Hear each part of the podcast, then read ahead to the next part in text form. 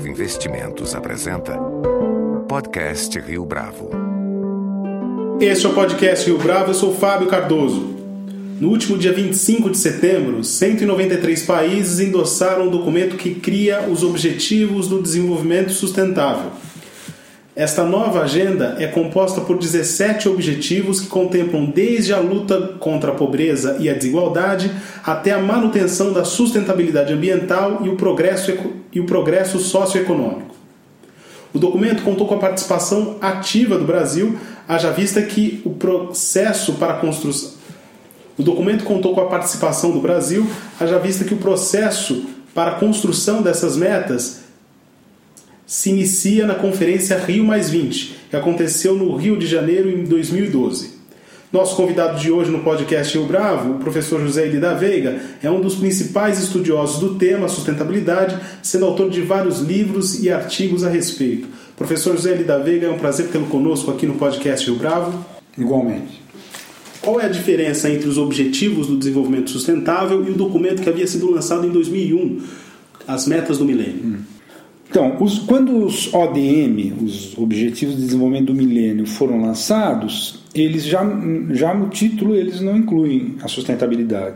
Ah, tem um deles que fala em sustentabilidade ambiental, como você disse agora há pouco, mas tem que tomar um certo cuidado com isso, porque uma coisa é a gente discutir a sustentabilidade do desenvolvimento, que é um processo, amplo, histórico, etc. E outra coisa é o que, que, seria essa tal de sustentabilidade ambiental. Dá a impressão que é a sustentabilidade do meio ambiente. Não dá nem para entender direito o que, que é isso. Mas enfim, é, faz parte da linguagem. Mas o que eu quero insistir muito é o seguinte aqui. O lançamento dos ODM em 2001 foi uma espécie de documento de que a governança do desenvolvimento continuava muito separada da governança ambiental como isso são histórias separadas e, e, e as, uh, os organismos da ONU que cuidam de cada uma das questões são, são diferentes. Quer dizer, no caso do desenvolvimento é principalmente o PNUD, né, o Programa das Nações Unidas para o Desenvolvimento, e no caso do meio ambiente, um organismo mais recente que se chama PNUMA, o Programa das Nações Unidas para o Meio Ambiente. Então, nesses 15 anos, por uma série de razões, ficou impossível repetir objetivos de desenvolvimento sem que a sustentabilidade do desenvolvimento estivesse no centro. Isso foi uma, uma das grandes decisões da Rio Mais 20, das poucas decisões importantes da Rio Mais 20. Aí houve o, da Rio Mais 20 para cá houve um processo muito complexo na, na Assembleia Geral das Nações Unidas e eles chegaram a 17, o que muita gente acha demais. Né? Aliás, a revista Economist fez uma certa, um certo deboche dizendo que o Moisés só precisou de 10. E mesmo 17, alguns deles, na verdade, eles não são um só. Quando você vai olhar, por exemplo, o segundo, que é fome, fala que é fome, que é nutrição, que é segurança alimentar e que é agricultura sustentável. São quatro coisas diferentes que poderiam, em princípio, ter gerado quatro objetivos diferentes. Agora, os objetivos do milênio, eles foram plenamente alcançados? Não, plenamente não, com certeza. Hum, há uma certa controvérsia até agora sobre o balanço.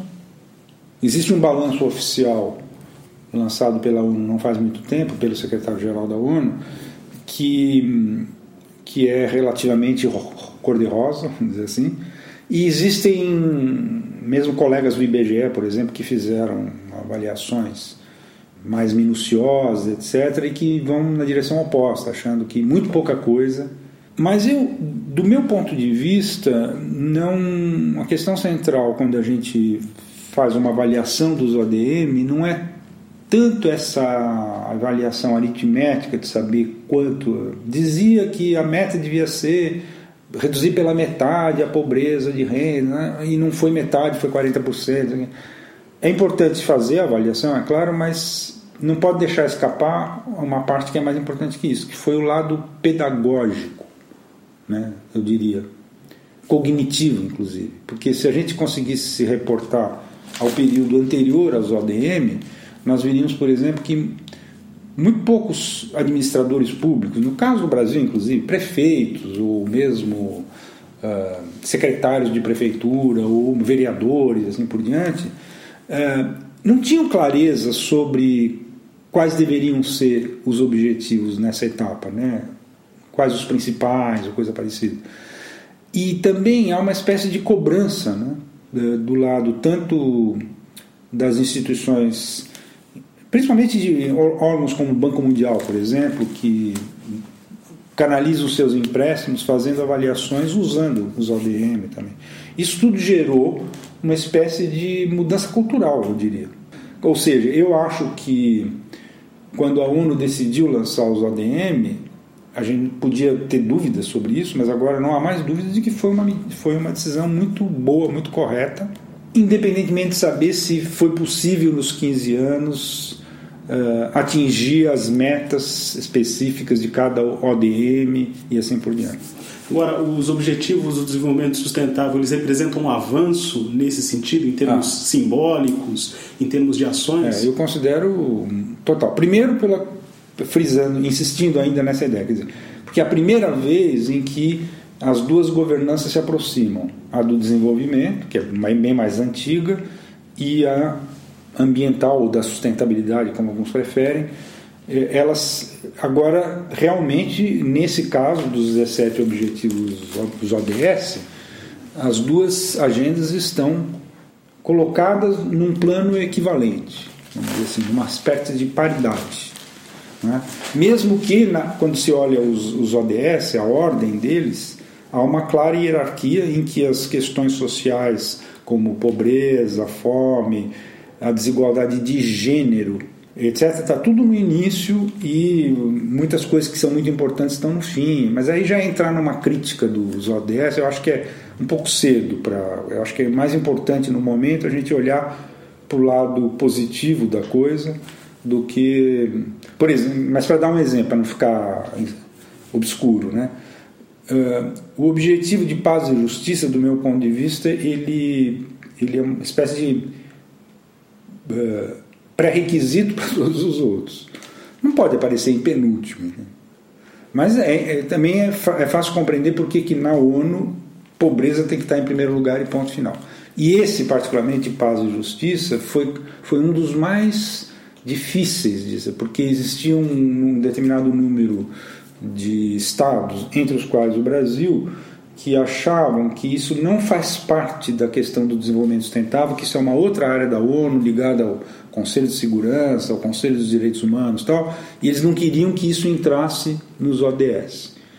Mas de, fa de fato o, o, peso que foi dado, por exemplo, à questão eh, energética, da mudança climática, da biodiversidade, que foi separada em dois objetivos, um terrestre e outro oceanos, é incomparável com os ODM. É um avanço para a governança global. Agora, é possível estabelecer indicadores, é, ou quais vão ser esses indicadores para averiguar se esses objetivos vão ser alcançados ou não? Então, isso ainda é uma discussão em curso, né? porque o que, que aconteceu? Eles formularam 17 objetivos, cada objetivo tem quase que uma dúzia de alíneas embaixo, que estão sendo chamadas de metas, na verdade uma parte só são de fato metas, entendido que meta, você tem a meta normalmente é formulada assim, até o ano tal eu vou reduzir de tantos por cento tal coisa. E aí você tem que saber se você tem um indicador ou não, porque às vezes também é, é o seguinte, alguns países têm esse indicador, o aparato estatístico de alguns países tem e muitos países não têm. Então fica esquisito você escolher um, indi um indicador que a maior parte dos países vai ter que começar a pesquisar agora. Né? Então isso está em discussão ainda, foi adiado, né? vai ser só em março de 2016 que nós vamos conhecer, em princípio, se o prazo for cumprido, que nós vamos conhecer quais foram de fato as metas vamos dizer, escolhidas para cada objetivo e que indicadores. Isso é uma discussão que está no âmbito principalmente da Comissão Estatística da ONU, que trabalha ligada a muitas instituições estatísticas no mundo, com muita com, que tem muita importância nisso, o IBGE. E, e por isso a ONU, sabe, sabendo disso, eh, procura muito a, a, cooperação com o IBGE. Né? Eu não tenho condições, e acho que ninguém, mesmo os que estão dentro da discussão, nem o presidente do IBGE e tal, de dizer hoje nada de muito seguro sobre quais serão esses indicadores e objetivos tal. É um assunto que nós vamos ficar conhecendo com certeza no primeiro trimestre de, do ano que vem ou pouco depois. Agora, qual foi a participação do Brasil na elaboração dos Objetivos do Desenvolvimento Sustentável? Olha, isso é uma questão impossível de responder. Você teria que perguntar para alguém muito bem informado do Ministério das Relações Exteriores ou mesmo da missão do Brasil na ONU. Porque eu tentei acompanhar isso de perto e o processo, do meu ponto de vista, foi muito opaco. Para chegar a esses 17 ODS, isso significa que a Assembleia Geral criou 17 grupos de trabalho. Então, eu imagino que a nossa missão na ONU tenha designado pessoas, eu não sei se tinha 17, inclusive uma para cada grupo, mas enfim, as pessoas precisavam se desdobrar para acompanhar todos esses grupos tal. Esses grupos eram compostos por dezenas de membros da ONU e, aí chamar a atenção, pela primeira vez na história, uma participação muito, muito forte da sociedade civil. Eu quero insistir que, quando eu estou falando de sociedade civil, eu estou entendendo que as empresas também, empre o empresariado, através das suas organizações internacionais, etc., teve uma participação muito importante. Na verdade, o que existe quando a gente fala em sociedade civil é, é, é tudo que não é Estado. E nesse sentido, foi marcante. Isso foi completamente diferente em relação aos ODM em 2001. Os ODM em 2001 foi um trabalho praticamente de gabinete. Agora o processo foi totalmente diferente. Né? Na Assembleia Geral da ONU criou um grupo de trabalho, inclusive chamado Grupo de Trabalho Aberto. Esse grupo de trabalho aberto ele fazia questão de que houvesse a maior participação possível. Como é que a sociedade civil, portanto, pode acompanhar a execução e a mesma colocada em prática uhum de alguns desses objetivos, ou desses objetivos que muitas vezes se repetem? É. Qual deve ser o comportamento? É. Bom, em primeiro lugar, eu acho que existe um, um, momento agora de que sociedade civil, e particularmente acho as empresas, de tomar conhecimento disso. Porque, não, como eu disse, não é uma coisa simples, não é assim que você, uma coisa que você leia em algumas horas e pronto. Uh, então, Uh, só para a gente assimilar os 17 objetivos já vai ser uma coisa complexa. Acho também que é fundamental que isso entre no sistema educacional. Né? Uh, infelizmente há um problema no Brasil é que nós fomos muito bons na educação ambiental, né, chamada educação ambiental. Os resultados não são sempre muito positivos disso. Mas quando o aluno chega no ensino médio, que aí ele já pode eventualmente discutir temas complexos como desenvolvimento sustentável é um tema muito complexo que envolve muitas disciplinas, que você tem que ter conhecimento, alguns conhecimentos de economia, de sociologia, de filosofia, porque envolvem uma série de questões éticas assim por diante. Eu não vou dar a lista de todas as disciplinas que, que, esse, que essa temática envolve. Mas eu acredito que no ensino médio já é um, uma temática que possa ser abordada. Não por uma disciplina, mas como um chamado tema integrador, etc. E eu estou me dedicando muito a isso. Eu vou lançar um, em breve, eu, uma equipe, né? Um, uma plataforma online para disponibilizar informações que sirvam aos professores, às equipes pedagógicas, etc., que aos poucos vão certamente querer introduzir esse tema na, no ensino médio. Vai chamar Sustentáculos e o site vai ser sustentáculos.pro de professor.br. Até o final do mês deve estar no ar. Mas mais do que isso, o governo certamente vai, para que os, os ODS sejam apropriados nacionalmente, como está se dizendo, né, o governo vai certamente ter que ter uma iniciativa do tipo criar algum órgão, algum grupo, não sei o que, que vai ficar encarregado de tentar, antes de mais nada, tornar eles conhecidos. Como eu disse, não é uma coisa muito simples. Né?